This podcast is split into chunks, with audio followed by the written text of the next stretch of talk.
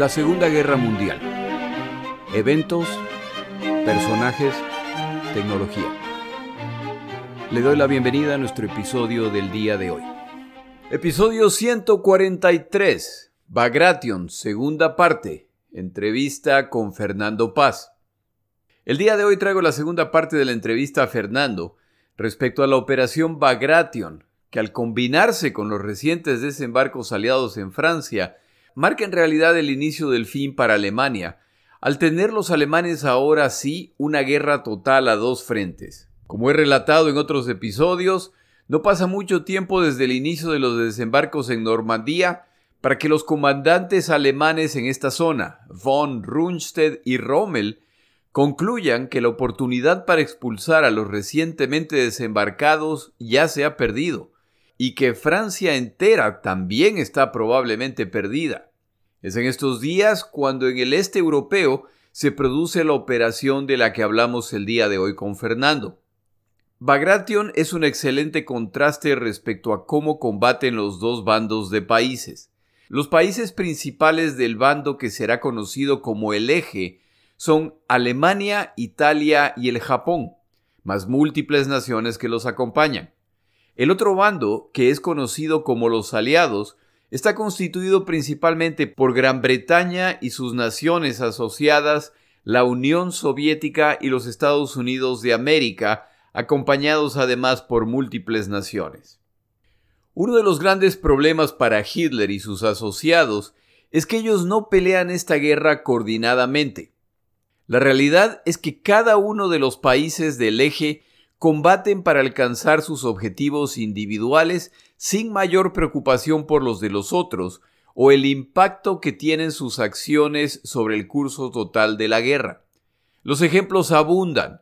Hitler, a medida que los ejércitos alemanes avanzan por Europa, muestra a los italianos que quien conquista se queda con el territorio. Esto hace que Mussolini, al enterarse de que Hitler está en conversaciones con los rumanos país que cae bajo el área de influencia italiana, de acuerdo a lo que se ha decidido entre Hitler y Mussolini, Mussolini decide lanzarse a una campaña de conquista para asegurar su pedazo del pastel antes de que esta guerra termine, lo que en ese momento da la impresión que esta guerra terminará con un triunfo alemán. Esto resulta en las invasiones italianas de Grecia y más tarde de Egipto, las cuales a la larga le salen tan mal a los italianos que Hitler se ve forzado a enviar tropas alemanas a estos países. Es decir, que Hitler está metiéndose por la puerta de atrás en el territorio que los italianos creen que serán para ellos cuando termine esta guerra. El Japón, por su parte, ataca en el Pacífico aprovechando la gravísima situación en Europa y apuestan a que los occidentales están tan ocupados con la gravísima situación, particularmente de Gran Bretaña, que el reconocimiento de ese imperio que planean conquistar será inevitable. Si en vez de hacer esto, los japoneses atacaban a la Unión Soviética al mismo tiempo que los alemanes invaden por el oeste, quién sabe qué hubiera pasado. Pero en este escenario imaginario, los japoneses no les daban a los estadounidenses la excusa para ingresar a la guerra. Esta falta de coordinación entre aliados, por supuesto, también ocurre en lo militar y en lo tecnológico. No comparten sus armas o tecnologías, lo que complica la guerra para todos estos involucrados. Las razones y la lógica detrás de estas situaciones no son tan sencillas como este argumento sugiere, pero busco describir una realidad. Los países que combaten en el eje no combaten coordinadamente, no planean sus acciones para alcanzar un impacto positivo para los otros y ni quien los culpe. Hacer esto los pone en manos de Hitler, quien a través de los años se ha ganado la reputación de no respetar acuerdos, y su creencia de que los alemanes son la raza superior del planeta debió resultar preocupantes tanto para italianos, japoneses y cualquier otro que se ha sumado a esta guerra. El bando oponente, como ya lo dije, será conocido como los aliados. Británicos, soviéticos y estadounidenses, a pesar de sus claras diferencias ideológicas, políticas y de objetivos, buscan trabajar coordinadamente y se apoyan, no solo militarmente, sino financiera y logísticamente, creando una red que se extiende por todo el planeta. A medida que la guerra avanza, las conferencias entre los líderes de estas tres naciones aliadas, más las de los representantes militares o políticos, se vuelven más comunes, por lo que planean la guerra desde un contexto global, no por separado. No es una coincidencia que en 1942, cuando los soviéticos están combatiendo a los alemanes en Stalingrado, británicos y estadounidenses desembarcan en el norte de África. No es accidental que en 1943, cuando los alemanes atacan a los soviéticos en Kursk, Pocos días más tarde, los otros dos aliados desembarcan en Sicilia. Estas acciones coordinadas o detienen o complican más aún la situación alemana. La expresión más alta de esta estrategia es la combinación de los desembarcos aliados en Francia el 6 de junio de 1944 y la operación soviética Bagration que se inicia 17 días más tarde en el otro extremo de los territorios conquistados por los alemanes. Esta combinación de operaciones se ha acordado en la reunión de Teherán a finales de 1943, cuando por primera vez se reúnen Churchill, Stalin y Roosevelt para planear la siguiente etapa de la guerra. Es lamentable que la literatura de esta guerra, al hablar del día de y las múltiples operaciones que le siguen excluyen la mención de Bagration como factor que impacta el resultado.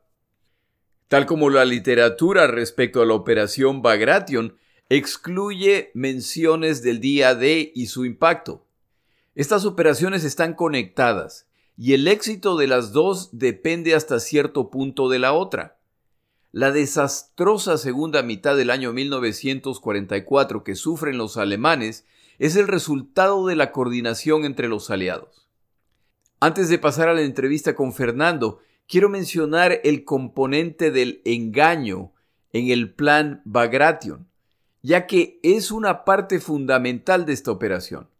Los soviéticos se han vuelto más aptos para realizar operaciones que no solo buscan que los alemanes no sepan dónde se atacará, sino que se diseñan para hacer creer a los alemanes que se realizarán en otro u otros puntos del frente de batalla, lo que resulta en que los alemanes reubican sus unidades más poderosas y las mueven a lugares del frente donde no serán necesarias, mientras que los soviéticos atacan en puntos poco protegidos. En este caso, con la crisis en la que se encuentran los finlandeses en el norte, combinada con el avance que ya lleva meses en Ucrania, los alemanes están convencidos de que la siguiente ofensiva soviética será en uno de esos dos puntos, cuando en realidad los soviéticos están a punto de lanzar un ataque devastador en el centro del frente, en Bielorrusia. Tal como los aliados han hecho en el frente oeste, Operaciones soviéticas de engaño se están produciendo en el frente este. La ejecución y los objetivos de la operación Bagration eran solo conocidas por unos pocos, Stalin, Shukhov, Vasilevsky y Antonov, quien estará a cargo de la coordinación operativa y quien debía coordinar la logística y comunicaciones de forma totalmente confidencial. Bagration en realidad no es una ofensiva, es una serie de ofensivas. La ofensiva en Finlandia se inicia a inicios de junio, y hemos hablado de este en otros episodios. Bagration arranca a finales de junio y le siguen tres ofensivas más que siguen extendiéndose hacia el sur. Los alemanes, que ya han perdido la iniciativa, solo pueden ver cómo se inician nuevas operaciones y buscan contrarrestarlas a medida que ocurren. En otro episodio como ya lo dije, hemos descrito los ataques contra Finlandia, que van magníficamente bien para los soviéticos y que les están dando la impresión de que tomará apenas días para que caiga Finlandia. Los alemanes dirigen fuerzas hacia el norte para evitar que los soviéticos se lancen contra el territorio noruego. Desafortunadamente para los alemanes, los soviéticos no planean lanzarse contra Noruega. En el sur, Los soviéticos también han alcanzado claras victorias y todo indica que la situación permitirá a los soviéticos conquistar el resto de Ucrania. De hecho, los comandantes alemanes e incluso Hitler están convencidos de que ese será el siguiente movimiento soviético importante, por lo que reubican fuerzas hacia esa zona. Desafortunadamente para los alemanes, esta vez también están equivocados. La tarea principal de la Stavka, el alto mando militar soviético, será convencer a los alemanes de que están en lo correcto mientras ultiman el plan principal, que es mucho más ambicioso de lo que los alemanes temen. El plan es hasta cierto punto una aventura por sus optimistas objetivos. Pero aquí se muestra que Stalin ha aprendido a confiar en sus comandantes al aprobar un complicado y ambicioso plan creado por Konev. Por supuesto, con la advertencia de que si el plan falla, Konev deberá prepararse para las consecuencias. Se inicia un movimiento frenético de equipo de guerra entre frentes soviéticos, procurando ocultarlos de los alemanes. Por su parte, los alemanes siguen despachando tropas y equipo a los puntos donde creen que ocurrirán los ataques sin saber que en realidad están debilitando los puntos cruciales. Tampoco saben que, en su retaguardia, los partisanos soviéticos se preparan para hacer su parte, ya no para evitar que lleguen refuerzos alemanes, sino para evitar que los alemanes escapen una vez que ocurran las ofensivas soviéticas. De acuerdo al texto consultado esta semana, el excelente libro de David Glantz llamado Cuando se enfrentaron los titanes, esta es la diferencia entre las fuerzas que están a punto de enfrentarse. Los alemanes cuentan con cerca de 340.000 combatientes, los soviéticos con más de 1.250.000, es decir, una ventaja de casi 3 a 1. Los alemanes cuentan con casi 500 tanques y artillería autopropulsada. Los soviéticos cuentan con un poco más de 4.000. En otras palabras, una ventaja de 8 a 1.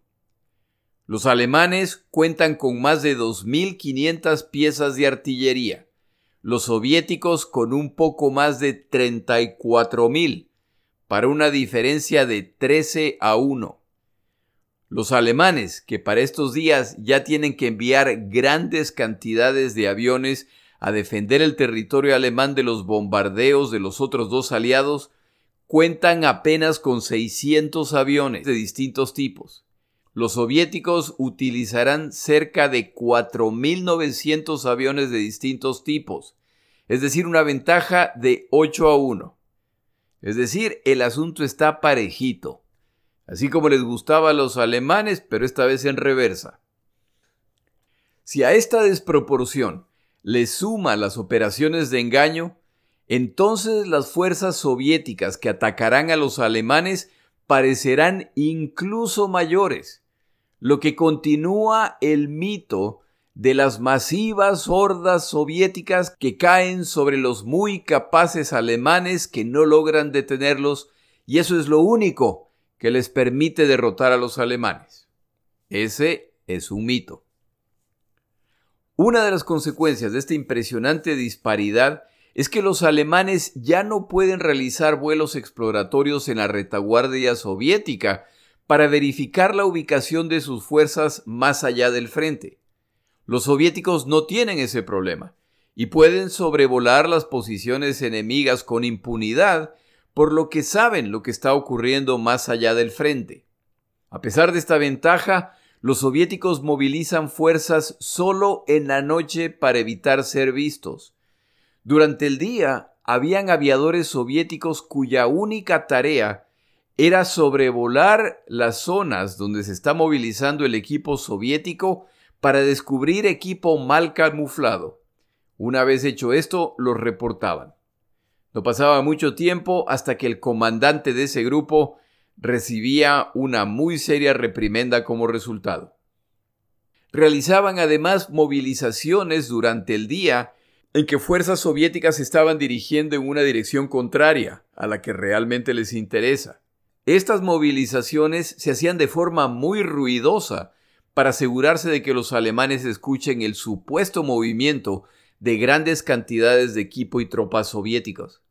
A estos movimientos en tierra se suma el tráfico radial que confirma lo que están escuchando los alemanes. Mientras tanto, en Berlín la situación es similar a la de la fábula del muchacho que gritaba advirtiendo de la presencia del lobo, pero que lo hace tantas veces en vano que ya no le creen. Parece que todos los comandantes alemanes y sus oficiales de inteligencia en el frente están nerviosos y reaccionan exageradamente solicitando refuerzos. Sin saber por dónde reaccionar, optan por no reaccionar ante los preocupantes reportes que son demasiado numerosos para atenderlos a todos. Para el día que se inicia Bagration, el engaño soviético ha sido tan exitoso que los alemanes creen que cuatro ejércitos soviéticos enteros siguen en Ucrania, por lo que han reforzado esos frentes. Estos masivos ejércitos soviéticos están por lanzar un furioso ataque en Bielorrusia. Ojalá lo que acabo de describir les suene conocido. Los planes soviéticos y sus preparativos son muy similares a los que han ejecutado británicos, canadienses y estadounidenses hace pocos días en Francia.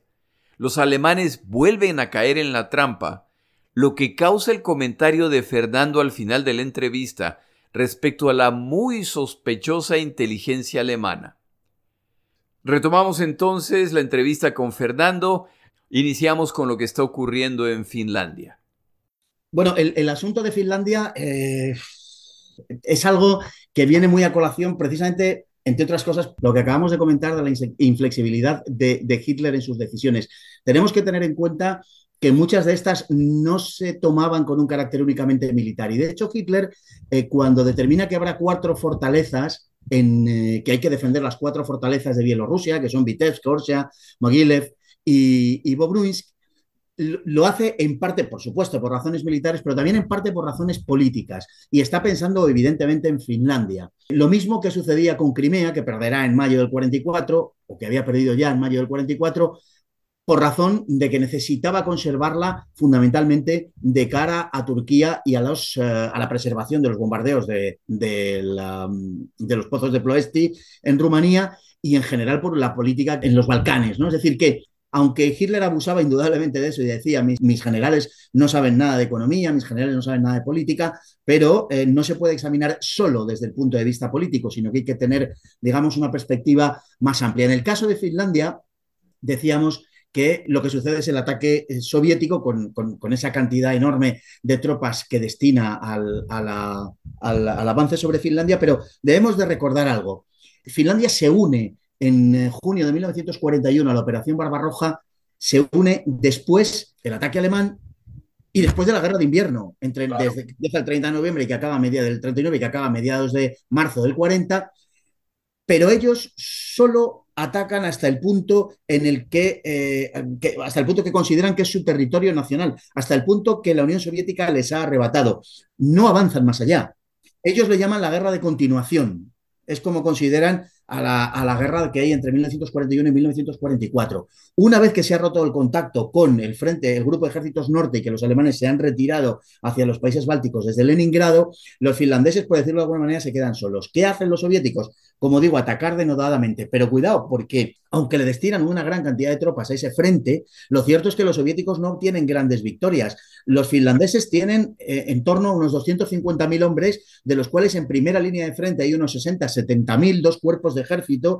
Y si no recuerdo mal, los blindados finlandeses, lo mejor que tienen los finlandeses son los cañones de asalto alemanes, los Sturgeschütz 3, de los que tienen aproximadamente unos 60 o algo así, 50, 60 de estos, no tienen más. Es verdad que son magníficas armas con cañones de 75, eh, magníficas armas defensivas, pero bueno, frente a la potencia, lógicamente, del ejército rojo, tienen poco que hacer. Bueno, pues los soviéticos no consiguen derrotarles otra vez y naturalmente se hubieran volcado toda su potencia, esta vez sí lo hubieran conseguido, pero estaban combatiendo a los alemanes. Y, y iba a ser una cosa digamos, ante la que tuvieran que tomar mucho tiempo y mucho esfuerzo. Así que lo que hicieron fue llegar a un acuerdo con los finlandeses, un acuerdo de tipo político, que consistió en que, bueno, los soviéticos habían tomado en esta campaña la ciudad de Viipuri, de Viborg, que está mm, cerca de la frontera y que era uno de los objetivos ya en la guerra de invierno del 39, y piden, les exigen a los finlandeses no solamente ese reconocimiento de la ciudad, sino, sino también las minas de níquel de Petsamo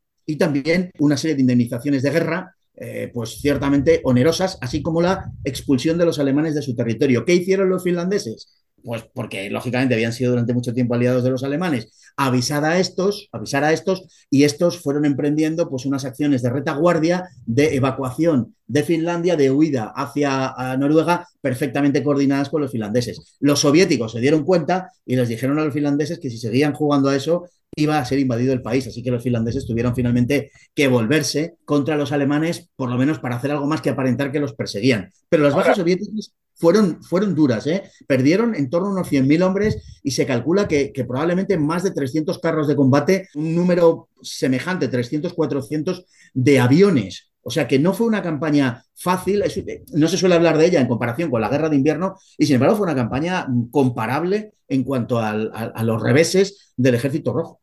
Ahora, eh, a mí me queda la impresión de que Finlandia siempre tomó una posición muy prudente muy prudente en el sentido de que primero, Finlandia se ve involucrada en esto no como resultado de Finlandia haciendo algo, sino de la Unión Soviética invadiendo a Finlandia en 1939. Y de ahí ya para adelante, yo creo que sí habrá tenido su tentación sumarse a los alemanes y ampliar el territorio nacional y avanzar hasta ni sé dónde, pero, pero no, no lo hacen así obra muy prudentemente en su avance, lo que en cierto momento frustra a los alemanes, porque más les serviría un, ejército mucho más agresivo en ese punto. Y durante este periodo se dedican a reforzar sus defensas, lo que al final también tiene un impacto en esta etapa de, la guerra. Pero el, resumen de eso es que para, desde el punto de vista de los alemanes, el norte está muy complicado y defenderlo no va a estar tan fácil, por lo que está débil, a lo mejor viene por ahí. Si nos cuentas tú, mientras tanto, qué sucede en el sur, ya nos diste una pista con el asunto de la Crimea. ¿Qué es lo que está pasando en el sur, en Ucrania, que, donde increíble pensar que en el año 2023 estamos hablando de las mismas zonas por razones similares? ¿Qué está pasando en el sur? ¿Qué está pasando en Ucrania y en Crimea? Pues así es, Crimea ha quedado aislada, digamos, en Crimea los alemanes están resistiendo, tratan de mantener Crimea por razones en parte de prestigio, en parte políticas y en parte militares, más o menos lo consiguen, bueno, durante bastante tiempo, no olvidemos que los alemanes habían retenido en el Cubán, en la península de Tamán, hasta el otoño del 43, una importante fuerza militar, y Hitler no renuncia a ello, entre otras cosas, porque no quiere perder la esperanza de que algún día pueda retomar las operaciones ofensivas hacia el Cáucaso. De hecho, él cuando, cuando despide en marzo del 44 a Manstein, le dice, le despide con un cierto cariño, han trabajado juntos bastante tiempo, y le dice que le viene a decir como que no es nada personal, por supuesto que no, que es un gran general mariscal, pero que si algún día se vuelven a realizar eh, operaciones móviles ofensivas, contará con él seguro, ¿no? Es decir, que él, en el fondo de, digamos, de su, de su, ser, él no, mm, no se resigna a que eso sea así, pero claro, se le viene encima una avalancha soviética. ¿Qué es lo que pasa en, esa, eh, en, ese, bueno, en ese tiempo? Al final del invierno, en febrero o marzo de 1944, eh, los soviéticos, antes de la Rasputitsa, antes de todo el deshielo del, invierno, intentan aprovechar el tiempo para empujar a los alemanes lo más al este posible. Lo consiguen, consiguen un empuje verdaderamente notable. Aíslan a Crimea, que caerá en, mayo, y llegan a las fronteras en abril, a las fronteras de, Rumanía, donde la zona de Yassi Chisinau, como he dicho, lo que hoy es, pues eso, la Transnistria, la Moldavia y la frontera rumana. Es un gran triunfo soviético, pero que se agota al llegar ahí. Los alemanes sostienen convincentemente una batalla defensiva y durante unos meses resisten. Ya no será así en agosto, cuando después de Bagration y de las operaciones de Koniev eh, al sur del Pripyat, los alemanes y los rumanos no puedan resistir, entre otras cosas, porque los rumanos mm, abandonan a los alemanes y se cambian de bando. Ahora, lo que sucede en, este, en este tiempo en el sur es que el avance, como tú dices, el avance soviético va muy bien en la zona de Ucrania y la Crimea resulta fundamental. Hitler se encuentra en una situación similar, es decir, ese fondo, fondo del mapa tienen que defenderlo, porque si llegan hasta allá y efectivamente Rumania y Bulgaria de repente están en, en media guerra, la que hasta este momento ha estado relativamente lejos desde ahí, de repente esa alianza, como tú dices, va a caer y por lo tanto están así. Y, creo que en este momento ya llegamos al tema de Bagration, porque la, la, escena general es, hay ataques muy fuertes en el norte, en Finlandia, a Finlandia no le está yendo tan bien, por lo tanto, va a caer Finlandia y con lo que eso implica, Mientras que por el sur, muy hacia el sur, tienes Crimea, tienes Ucrania y las cosas van bastante mal. Es decir, que no es irrazonable pensar que la siguiente jugada soviética va a ser o por el norte-norte o por el sur-sur. Sin embargo, ¿qué es lo que están planeando los soviéticos? la verdad es que por lo que hoy ya sabemos, parece que las operaciones soviéticas fueron más improvisadas de lo que los propios soviéticos, sobre todo Stalin, dieron a entender.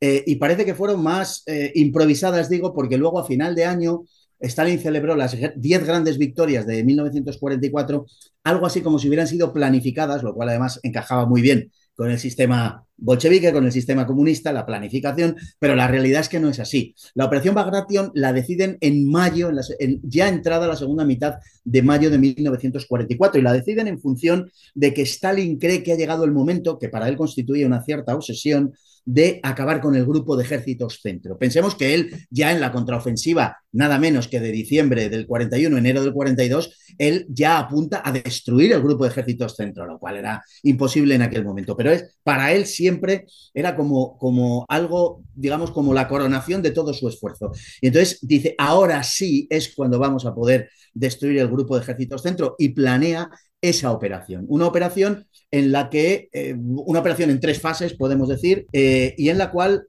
juega un gran papel, juegan un gran papel dos factores colaterales, que podemos decir de alguna manera, pero que son muy importantes. Los partisanos, por un lado, y lo que los rusos llaman la maskirovka, es decir, el enmascaramiento de las operaciones. Estas dos cuestiones serán fundamentales para entender cómo se desarrolla la operación eh, Bagration. A ver, entonces, ¿la fecha para lanzar Bagration es accidental? La fecha, eh, la decisión de atacar como atacaron eh, es, está, está bastante, como diríamos, precipitada.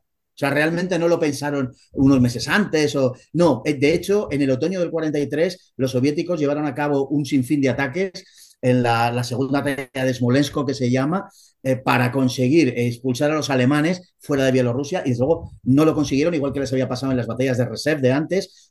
Habían sido fracasos y bueno, era algo que los soviéticos tenían que tenían entre ceja y ceja conseguir la derrota alemana en el grupo de ejércitos centro. Era el más poderoso y era el que les abría el camino a Minsk, a Varsovia y a Berlín. Y es que ah, para estas alturas queda claro que tanto alemanes como soviéticos o tanto Stalin como Hitler se pasan esta guerra jurando que el otro ya debe estar llegando al fondo de sus reservas y que el siguiente ataque es el que va a definir esto. Una vez más ocurre esto. Cuéntanos Bagration.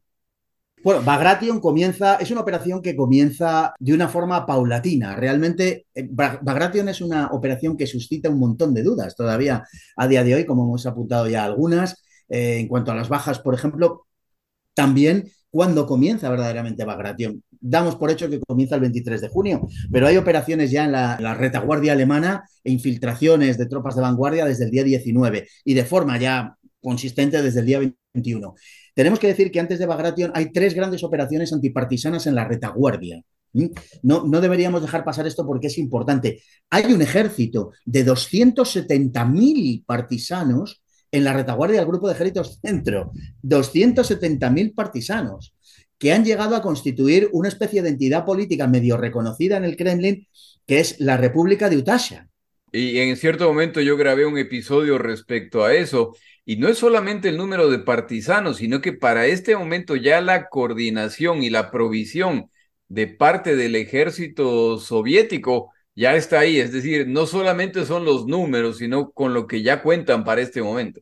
Exactamente. Y las reservas alemanas que detraen, los alemanes tienen que tener permanentemente seis divisiones de seguridad eh, y además el desarrollo de una guerra brutal, cruel, absolutamente descarnadamente cruel, que es la guerra contra los partisanos y que implica a la población civil, desgraciadamente, además por las dos partes, porque la crueldad aquí fue eh, generalizada. ¿no? Es un episodio particularmente oscuro de, la guerra germano-soviética. Y la última gran operación, que es Cormorán, es en la erradicación final de los uh, grupos partisanos que se confunde ya con el comienzo de la propia, de la propia Bagration, ¿no? Y que, bueno, permite que algunos, no excesivos, pero algunos de los, de los miembros de las unidades partisanas, pues puedan salvar la vida. Pensemos que, eh, al revés que Ucrania, que las grandes estepas ucranianas, Bielorrusia es sobre todo bosque, pantanos, marismas, es un territorio muy complicado para las acciones militares, digamos, y que permite justamente pues, pues ese camuflarse, ese esconderse, esas acciones partisanas, etcétera. Bueno,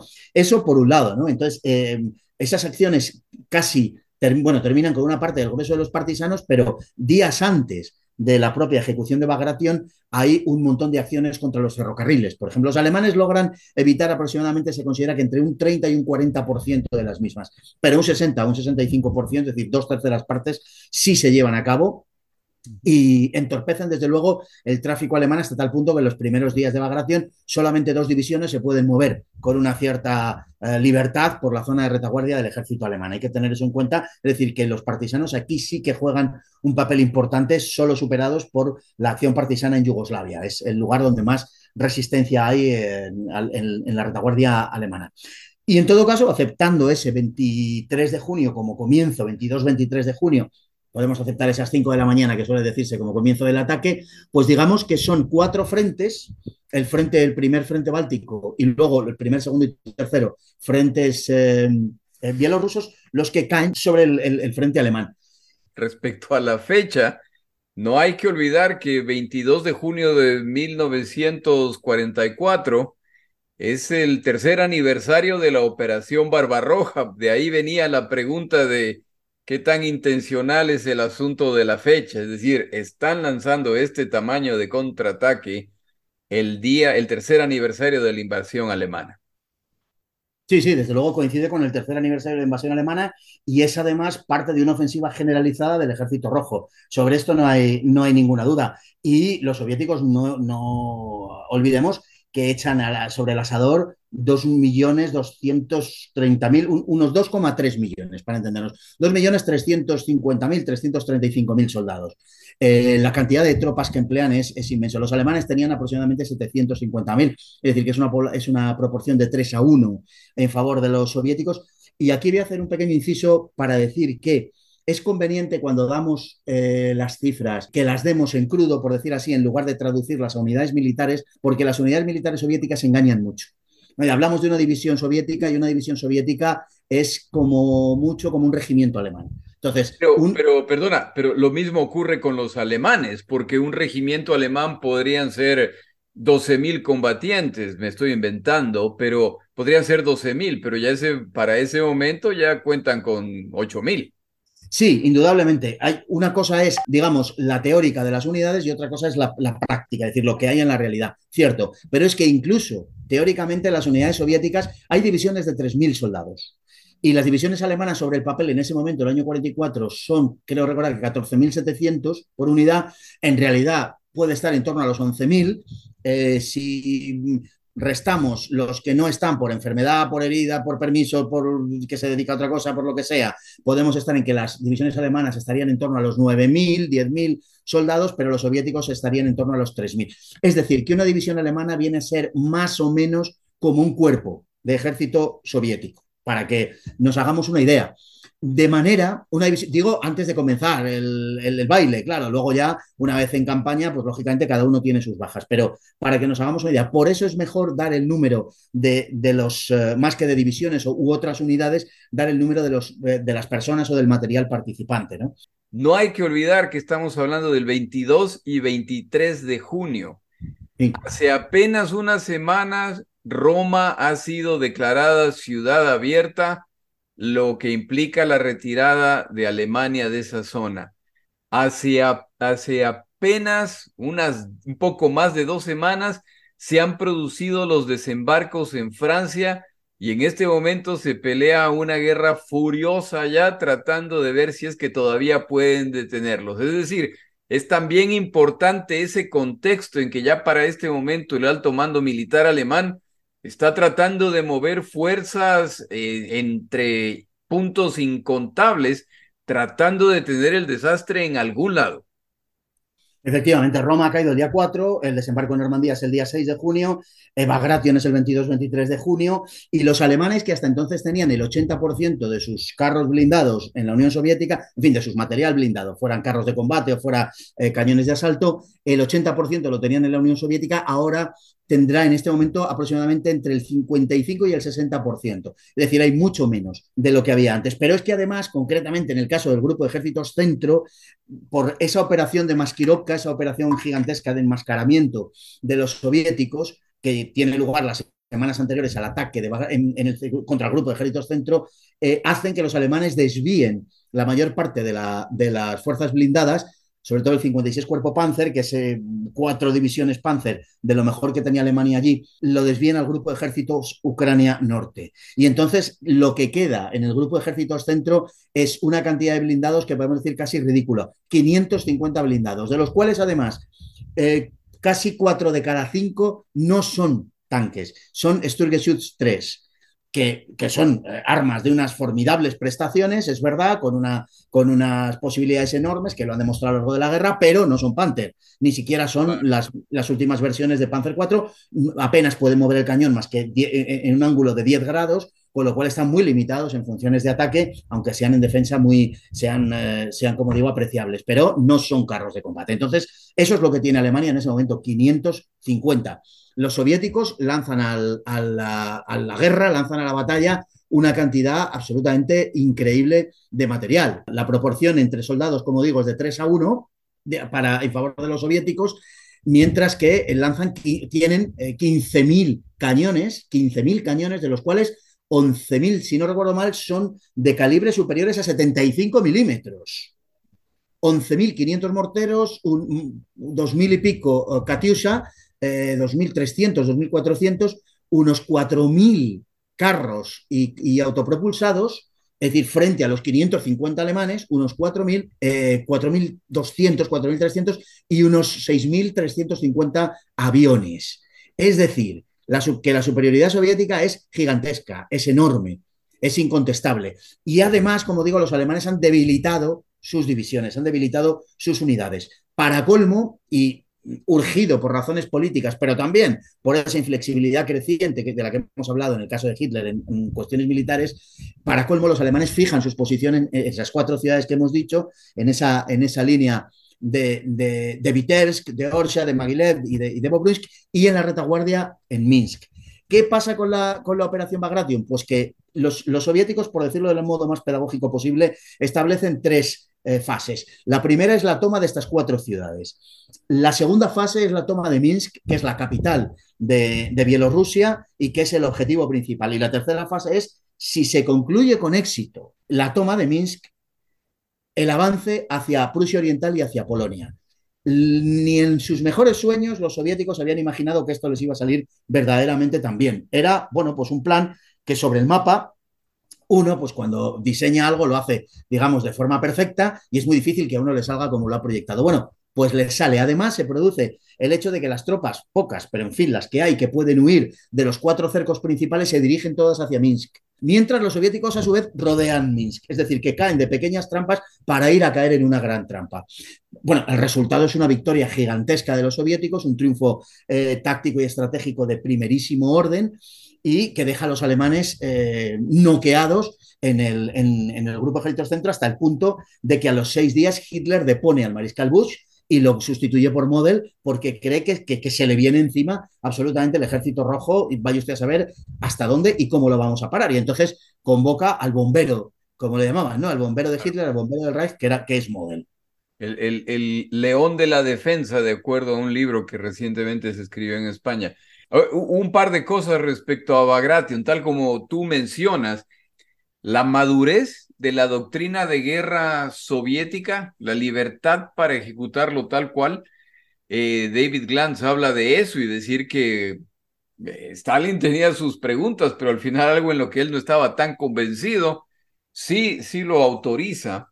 Entonces ya, ya madura la doctrina de guerra, ya para este momento la cantidad de la diferencia en cantidad de materiales inapelable, ya la Fuerza Aérea Soviética ha pasado prácticamente a, dominar esta situación. Y para colmo los soviéticos eh, utilizan su táctica de la Maskirovka más su propia operación Fortitude, similar a la que hicieron estadounidenses y británicos de engañarlos de que van por aquí, que del ruido de los vehículos, que las comunicaciones radiales y todo demás, y todo le sale de película. A mí me gusta leer a David Glantz porque el hombre es muy, muy práctico, no, no, no, no va exaltando demasiado a nadie ni humillando a nadie. Pero cuando uno lee la, la, cobertura de Bagration, es una, es una operación que le sale impresionantemente bien. Eh, sería justo decir que este sí ya es prácticamente el último clavo en la tumba de las fuerzas terrestres alemanas. Sin duda.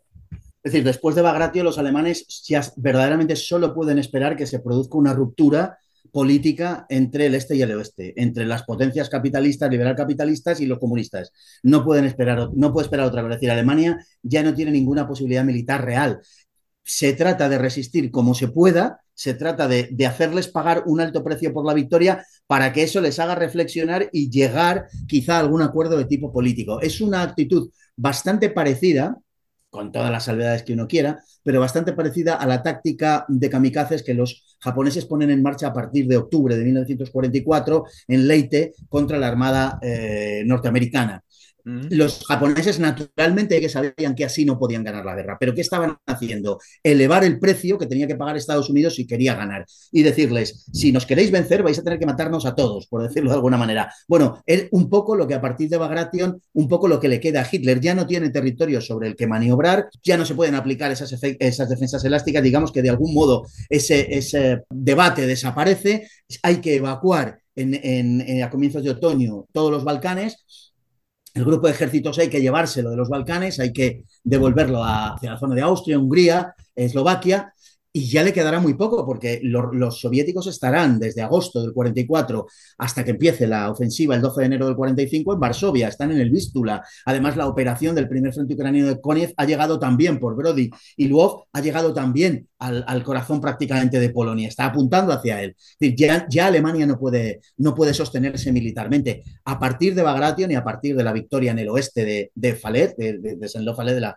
de, la, de la bolsa de Falet, a partir de ahí, Alemania ya no puede ganar la guerra de ninguna manera. Se trata de forzar, como digo, una solución política, de aguantar lo que se pueda para que paguen un precio muy caro y ante esa perspectiva ganar tiempo de tal modo que la coalición pueda saltar por los aires. Pero militarmente ya Alemania no es que no pueda ganar, que no ganar, ganar no podía ya hacía tiempo, es que ya no puede ni evitar perder. Cuando uno ve la, la historia de esta guerra, uno ve en el 41 el avance hacia, hacia Moscú, y es en el, grupo centro el que se lleva la peor parte. En el 42 ya estamos hablando de que fue el grupo sur quien se llevó la peor parte. En el 43 con Kursk y todo lo demás es nuevamente el grupo centro que se va llevando esto, centro sur. Y en el 44, ahora sí, ya el grupo centro que bueno, tenía el objetivo principal que era Moscú, el objetivo político principal que era Moscú. Ahora sí, el grupo centro. Este, este es el momento de la muerte del grupo centro alemán. Y de aquí para allá ya no hay, ya no hay más levantarse. Como dices tú, es tratar de, de, de detener algo. A mí me, me, llamaba la atención, preparando los episodios para el, el día de que es lo que estamos cubriendo en estos días, Hitler aparentemente en cierto rato hizo una declaración. Él decía, a los soviéticos yo los puedo detener el tiempo que yo quiera. Me preocupa más este frente en este momento por la cercanía a Alemania. ¿De dónde sacó Hitler esa convicción de que a los soviéticos los podía detener donde quiera? Vamos a ver, hay un, hay un factor del que no hemos hablado y que se complementa perfectamente con el asunto de la masquirovka, y es la información que tenían los alemanes y que tuvieron durante toda la guerra acerca de los soviéticos. Verdaderamente es difícil hacerlo peor. Mm. La información que tenía el alto mando de la Wehrmacht y sobre todo el alto mando del ejército en 1941, bueno, era de tal calibre, era de tal calidad que cuando los alemanes entraron en la Unión Soviética, las tropas sobre el terreno, al documento del Estado Mayor alemán que estaba encuadernado en, unas tapas coloradas, ¿eh? se le conoció como, y donde estaba la información acerca de la Unión Soviética, se le conoció como el asno rojo. Porque, porque había tal cantidad de, de, idioteces y de cosas que no se correspondían con la realidad de lo que los alemanes estaban viendo en la Unión Soviética, que, que, bueno, no tenía más fundamento. Después hay un personaje que es Richard Gellen, que es el que llevaba ejércitos extranjeros en el este y el que tenía bueno, pues el que suministraba la información al OKH y el que confundió en todo este tema de la masquiroca al, ejército alemán, ¿no? Pero no fue la única vez que se equivocó. En todo caso, eh, Hitler siempre le eh, reclamaba a Gelen. Yo creo que, yo creo que, pequeño paréntesis, yo creo que este prestigio de Gelen es absolutamente injustificado y es posible que se deba a que después de la Segunda Guerra Mundial fue uno de los que creó la Bundeswehr, el, ejército alemán de la República Federal Alemana, fue, eh, en fin, en, en connivencia con la OTAN y Estados Unidos y posiblemente, bueno, pues rescataron un, prestigio que verdaderamente no se correspondía mucho con el personaje, la verdad, ¿no? Y Kellen es el que lleva, como digo, a la confusión de esto. Eh, Hitler estaba convencido de que la Unión Soviética estaba rebañando sus últimas reservas de seres humanos. ¿Y por qué creía esto? en parte tenía un poco de razón. Él veía que los prisioneros que los alemanes estaban haciendo a finales del 44 y a comienzos del 45 eran o muy jóvenes o muy mayores o población asiática. Entonces él decía, él, sabía, porque los alemanes habían ocupado una gran porción de la Unión Soviética Europea, sabía que había un montón de gente, los bálticos, los ucranianos, había muchos bielorrusos también, y sobre todo caucásicos, contrarios a la Unión Soviética, al comunismo, y sabían que estaban siendo llevados a los campos de concentración, y decía, si está tirando de esta gente, evidentemente es porque no tiene eh, de dónde tirar. Es decir, e, es verdad que muchas veces la impresión que daba el ejército rojo, el ejército tan tumultuoso, tan, en fin, tan, tan variopinto, abigarrado, podía dar esa impresión. Había unidades muy buenas, pero había una gran cantidad de unidades que eran de relleno prácticamente. ¿no? De ahí sacaba él esa, esa idea de la información que le llegaba del ejército, del ejército alemán. Por una parte se le daba es ese tipo de información y por otra parte se le decía, bueno, se le daba unas estimaciones que no estaban equivocadas. Sabes que a mí me parece que todo el asunto de la inteligencia militar alemana en la Segunda Guerra Mundial necesita una revisión muy, muy profunda porque creo que, que hay que determinar qué tanto fue el intento de sabotaje desde adentro, porque tú mencionas la falta de inteligencia en el frente este. Y en el oeste les pasa lo mismo con el día D y, todo lo de Fortitude y todo lo demás. Esta pobre gente no tenía la menor idea o estaban tratando de sabotear el esfuerzo. Bueno, hay un, hay un personaje hay un personaje que merece una biografía mucho más seria de las que se han hecho. Hay una biografía que no está mal, la de Bassett, hay algunas otras anteriores de la posguerra, pero Canaris merece una biografía en profundidad. El almirante Canaris trabajó contra Hitler. En España lo sabemos, tenemos algunas, algunos indicios.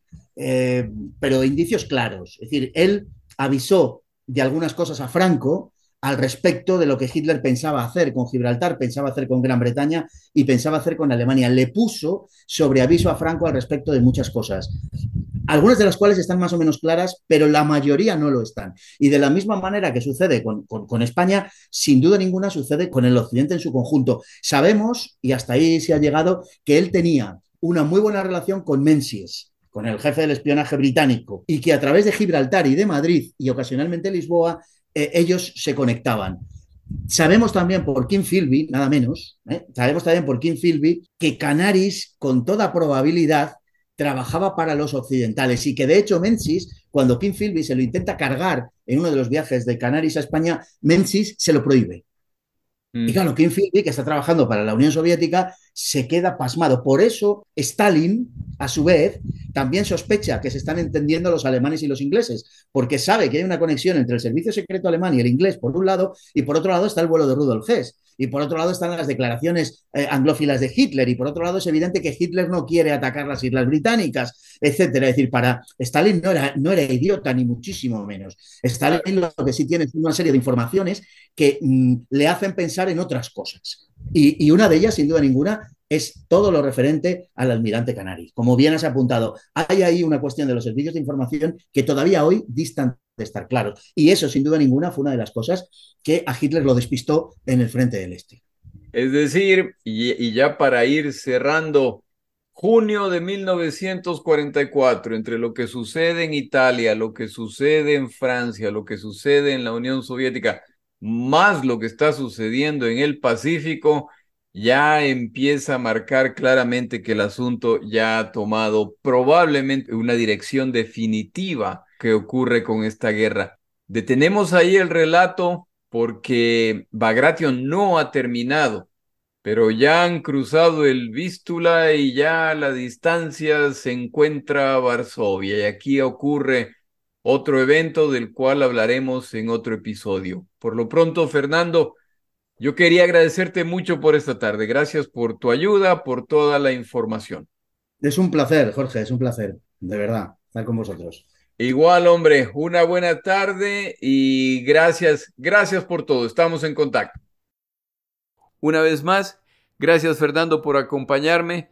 Eres una enciclopedia. Te agradezco mucho por todos los detalles que tú le añades a este tipo de programas.